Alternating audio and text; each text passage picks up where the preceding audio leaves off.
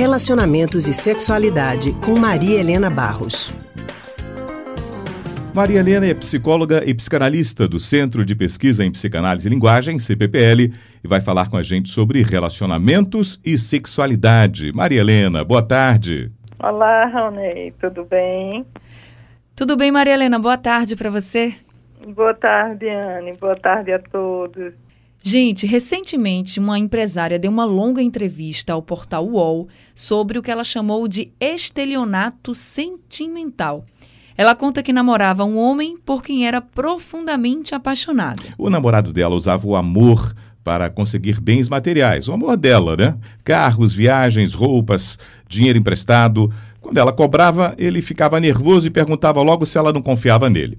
As amigas da mulher alertaram a empresária, mas ela só acreditou que o rapaz era mau caráter quando o encontrou com outra mulher em um shopping. Maria Helena, por que as pessoas se submetem a esse tipo de situação? Você acha que seria em nome do amor que sentem pelo companheiro? Ou companheira? Eu acho que pode ser em nome da ilusão do amor, pode ser em nome de uma carência muito grande, né?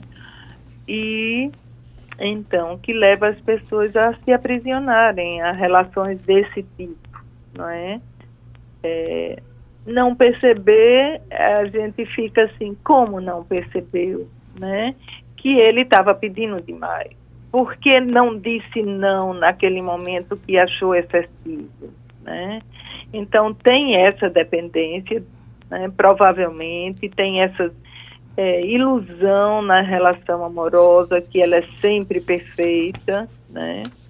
E tem pessoas que são desonestas, né? Hum. E, bom, enfim, isso é uma coisa que você tem que ficar atento. Né? Agora... Pode acontecer pela via do homem, pela via da mulher. Sim. E como identificar quais são os sinais ou situações para se perceber que um namoro está sendo trocado, esse afeto está sendo trocado por dinheiro, por bens?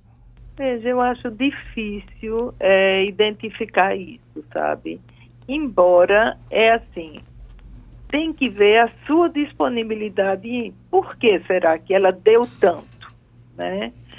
Porque há que você, ou ela dá porque tem e porque deseja, e não se importa quais os motivos da pessoa, porque ele pode amar efetivamente ela.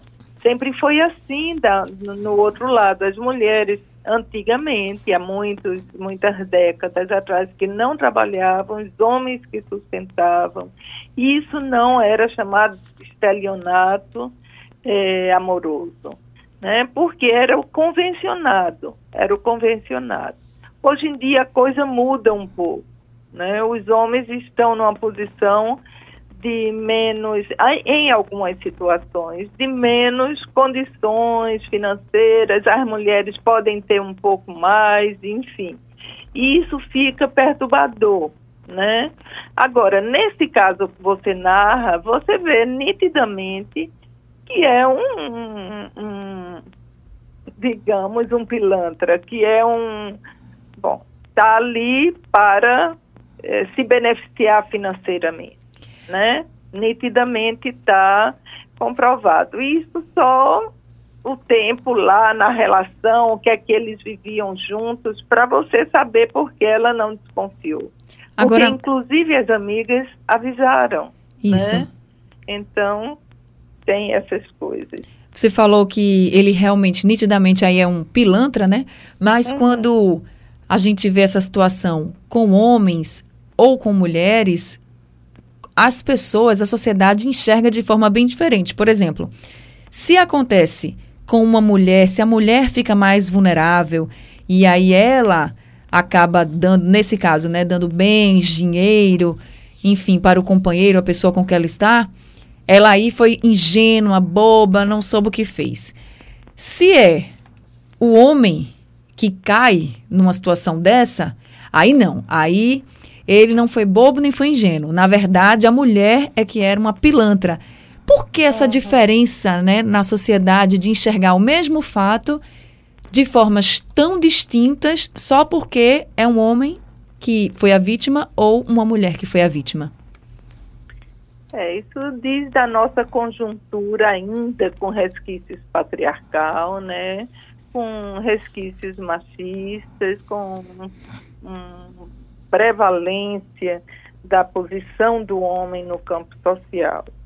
Por outro lado, porque de um lado dizer que ela é boba e é ingênua é, é também colocá-la numa posição muito ruim, né? De não Isso. ter condições de, de se gerir, de identificar as situações em que está envolvida, né? E do outro lado, se é, se é ela que faz isso, ela é, como você disse, a pilantra, né, da história. A pilantra. É como né? se a mulher, vítima ou não, ela sempre fosse culpada. É, exatamente. É disso que se trata, né? Então, é, isso eu acho que é o preconceito que ainda predomina, né, nas relações das mulheres.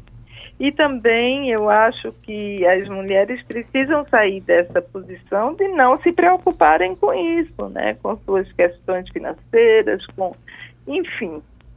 E se ela quiser, pode assumir. Paga tudo para o rapaz e pronto, vai e viver. pronto, o dinheiro é dela e acabou. O dinheiro é dela, ela vai viver de acordo com o que é possível naquele casal, né? Bom, enfim. É isso aí, tá certo então, Maria Helena, obrigada. Tá bom, então. Boa tarde. Obrigado, Maria Arena. Conversamos com a psicóloga e psicanalista do Centro de Pesquisa em Psicanálise e Linguagem, CPPL, Maria Helena.